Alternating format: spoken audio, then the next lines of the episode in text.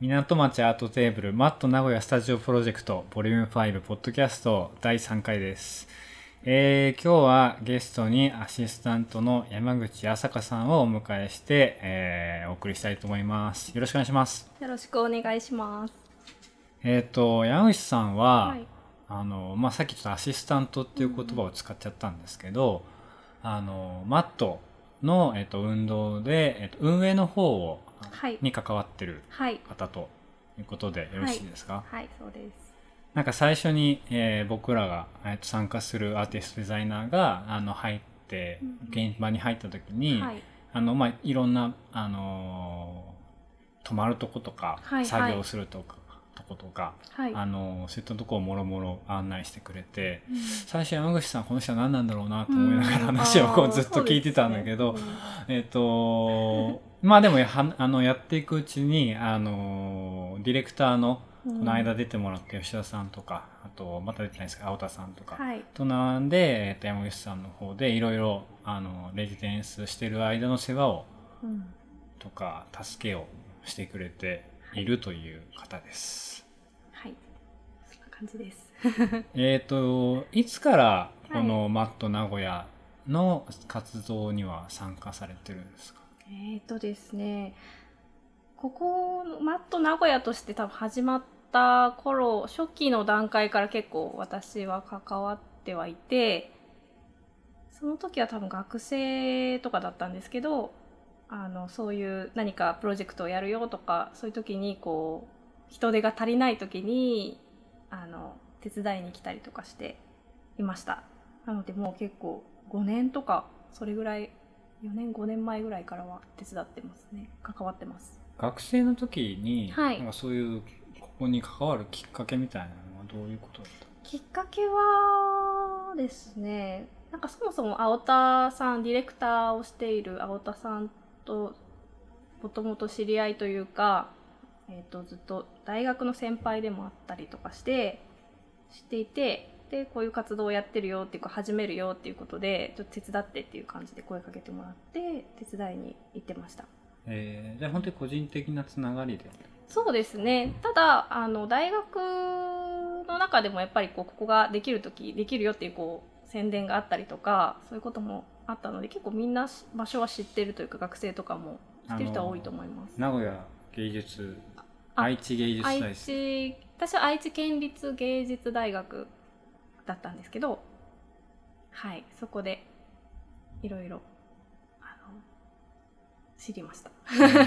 学生ながらになんか面白いことが始まりそうだなっていう感じがあったことですか？そうですね。なんていうか、名古屋、私は名古屋の出身ではないんですけど、でその頃もきこっちに来て、まあ、1年とか2年とかそのくらいだったので、なんとなくこう、名古屋のその状況が見えてきた時期で、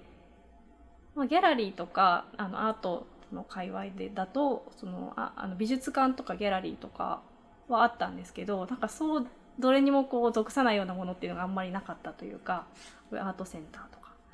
なかったのでそういうのができるっていうことで面白くなりそうだなと思ってました。ずっとうんはいで、えっ、と、そのアシスタントとして、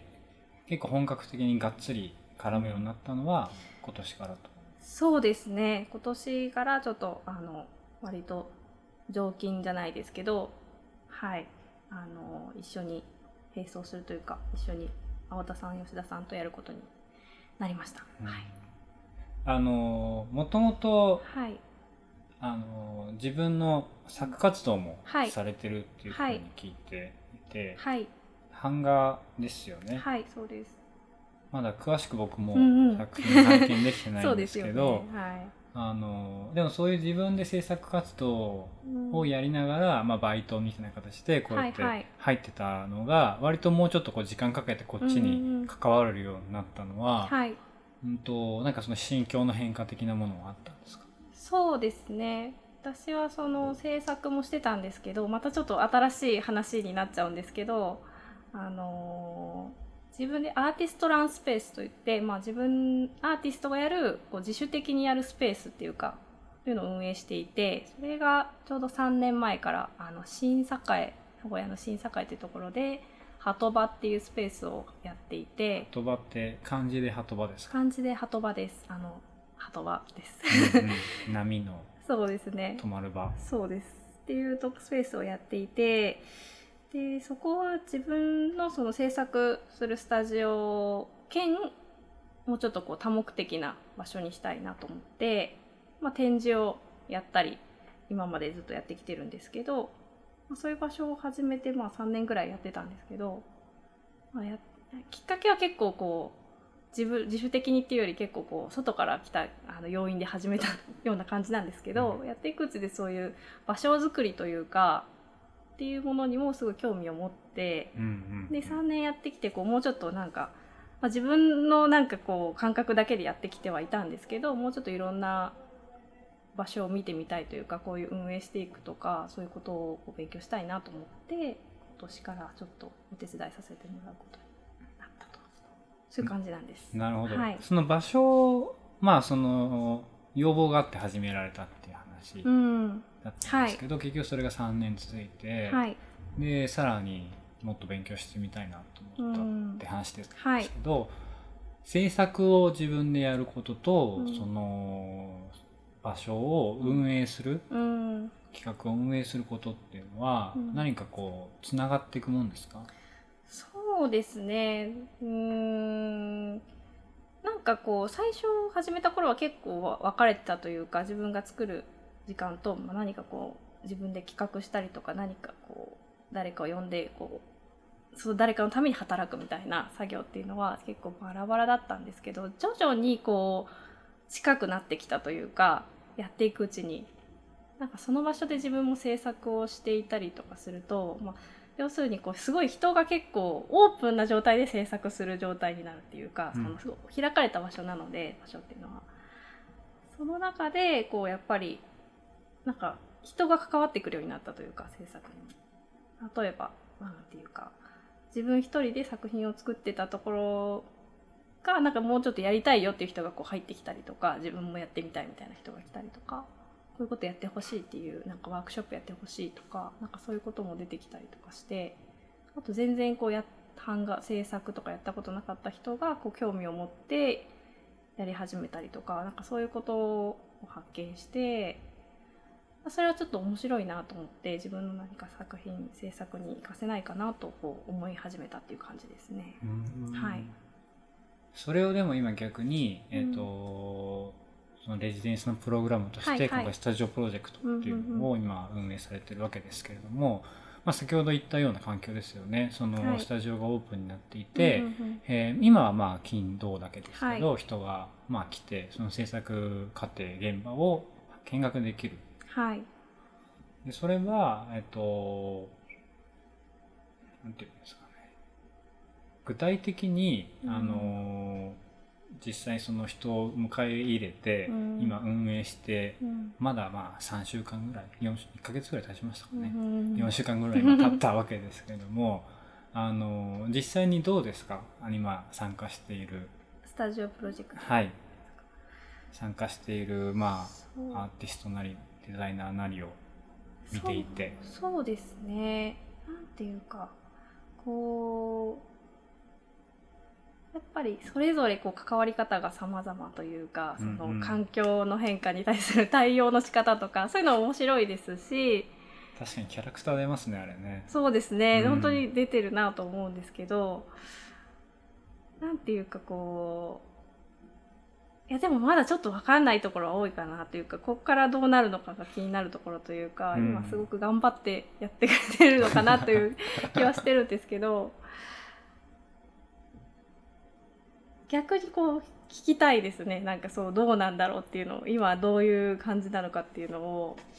皆さんにお聞きしたいというか。ううん。んなんかそういうのやっぱ皆さんでも初めての人もいればいろんなところでやったことある人もいると思うんですけど、うんうんうんうん。でも僕は全く初めてですけど、はい。まあ蓮沼さんなんかは結構いろんなところでやられてるし。そうですよね。青崎さんにしか、うんうんまあ青崎さんは日本では初めてだってうん言ってたけどうーんどうなんですかね。僕はなんかまあ今回そんなに実期間が長くないので、うん。なんかやんなきゃやんなきゃって割とずっと思って、うんはい。とりあえず手当たり次第やってるって感じがすごい強いですね。うん。ノブさんは本当は何やってんだろうなっていつも思うけ見ててる 見てるけど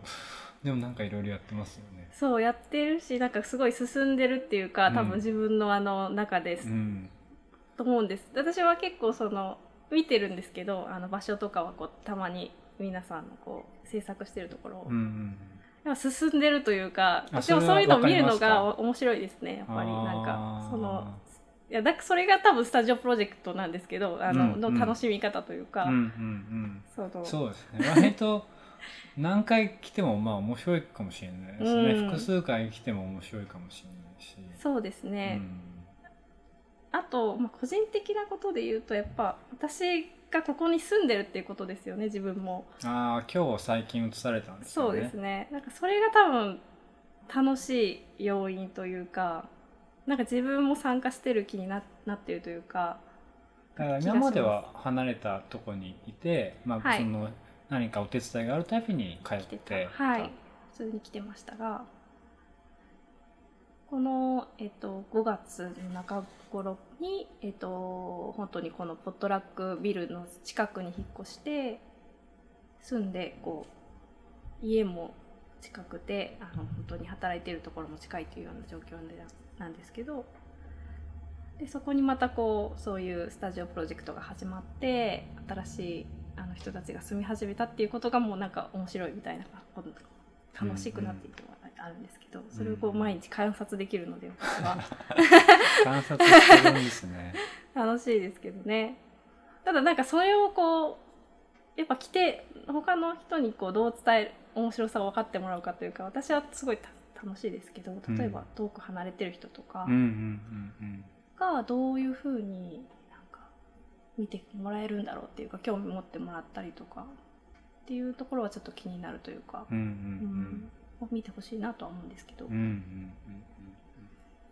そうですね、うん。まあ確かに僕もアーティストの方が普通に制作してるのってどんな感じなのかなと思ってうんうん。知らなかったですけど、はい。まあ、今回一緒に青崎さん蓮沼さんと一緒にやっててうーんとまだでも僕はちょっと2人が何やってるのかが全くわからないっていうのが正直なところですね。はい。いつもどうやって考えてるんですか？さ考えてるよってノブさんが言ってたけど。そうですね、うん。多分考え方が全然こう違うんでしょうね。道筋とかこうやり方が、うん。でもそれが面白いですけどね、うん見えるというか。あの蓮沼さんとか何回かしか来てないですもんねまだね、まだちょっとまあ長谷川個人の展示が別のところで今ある関係でよね。なかなか来れてないですけど。でもなんかそれも蓮沼さん感があるのかもしれないし。でも蓮沼さんからすごい羨ましがられました。羨ましい、はい。僕が今あの盆踊りの練習に行ってるって話したらすごい羨ましがってた。そうなんですね、うん。実はこっち来たかこっち来たい。たいなって言ってたから。そっかそっか、うん。そうなんだやっぱり制作する側にとってもすごく不思議な体験で、うん。非日常な確実に非日常の空間なんですけど、まあ、やってることはすごい日常的な活動というか、非日常の空間で日常的なかあのか、うん。ルーティンをやっているっていうのが心地よい感じもするうん。し、なんかちょっと浮き足立っちゃう気もうん。するし、うんまあ、そういったところから何かね新しいものが生まれたらそれはそれは面白いんでしょうけれども。そうですね。んなんかそうですね。あとはなんだろうな。そのまあここに来てあの今日移してまだ数ヶ月だと思うんですけど、はい。その港町自体のなんか印象とか最初来た時どういう印象でした？まだポットラックできてなかったんですか？えっ、といやフットロックができてすぐぐらいに来た作ってるとこもちょっと来たかもしれないんですけどあんまり覚えてなくって。なんかでもできて間もない頃に来た時はどうだったかな。でもあえー、こ来たことな名古屋の中にでもやっぱり自分が住んでた地域とかなりこう雰囲気が違ったというか、まあ、結構行くところ行くところ違うんですけど距離的にも離れてま距すよね。離的にも結構離れているのであそんなとこあったんだっていうようなぐらいの感じで。でもすごいなんていうんですかね。なんかこうあでも私は結構親しみを持ったというかちょっと懐かしく思ったというか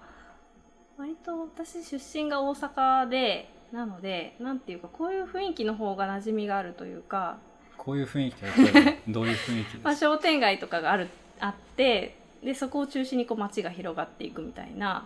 イメージで名古屋の私が住んでたの東の端っこの方でで名古屋って結構一歩こう郊外に出ちゃうと街がこう一変しちゃうというか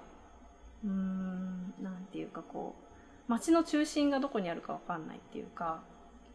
あの車を多分中心に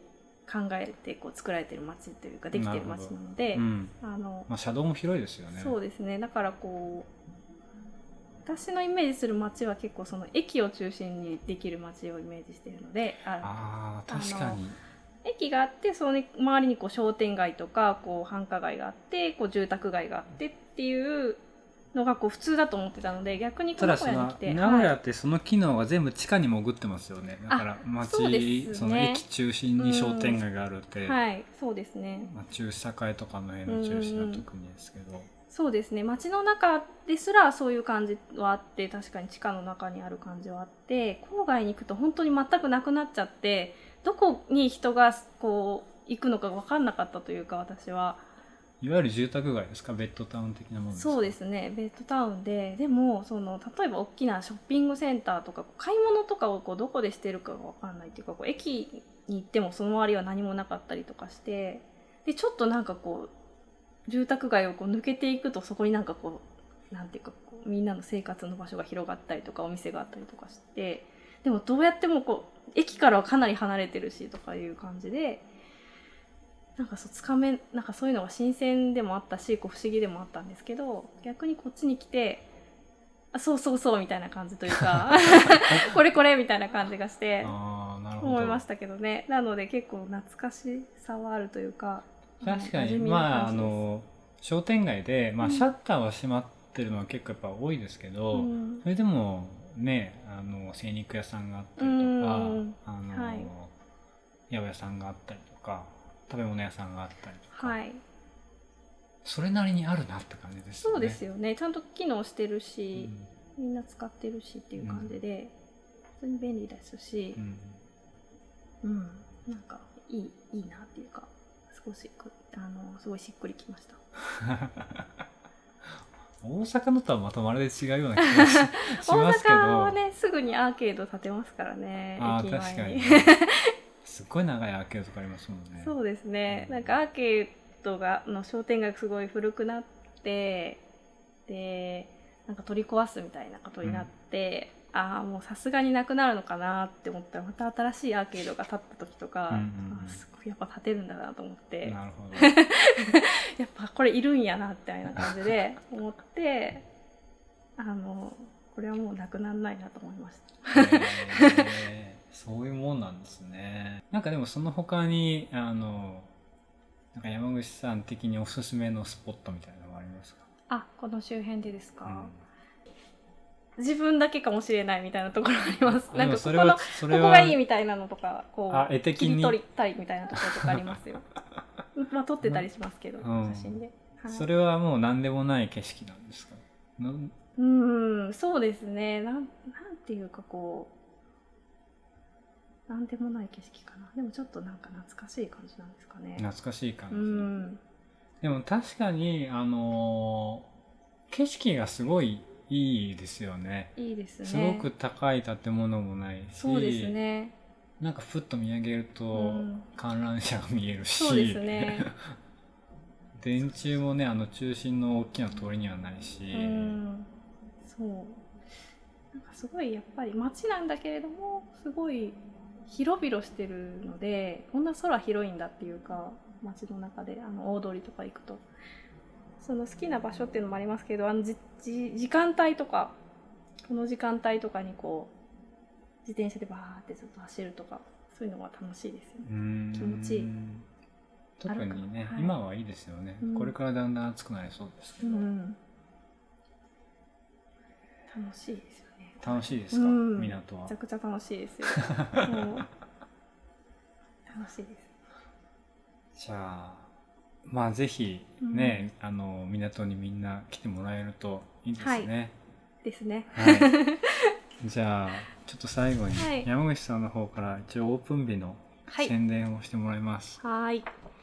えっと、マット名古屋スタジオプロジェクトボリューム5は、えっと、スタジオ滞在期間が、えー6月の22日から始まっていて、えっと、7月26日の金曜日まで。で、えっと、その、えー次の日の7月27日の土曜日から8月の24日土曜日までがオープンスタジオで、えっと、スタジオを見てもらえる期間になっています。えー休館日が日曜日と月曜日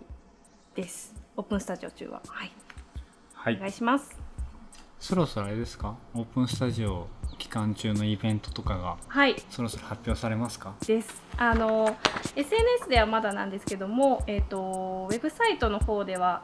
えーオープンスタジオ中のあのイベントなどももうアップされているので、ぜひ見てください。はい多はい分これアップされる頃には SNS も出てるし、そうですねチラシ。ももう発送されてると思うのでそう 結構いろんな面白い企画が並んでるとそうです思います。うん、あのそこのスタジオ期間中に作った作品を見せるっていうだけじゃなくてそれぞれが関わってきたプロジェクトだとか今までの作品について、うんまあ、ゲストを呼んで話したりだとかそのけ作品を発表したりだとかはい。いろんな、えーイベント催しがありますので、ぜひチェックしてはい。日付はあの開けてはい。開けてください。ぜ遊びに来てください。ひ夏ですし。はいはい。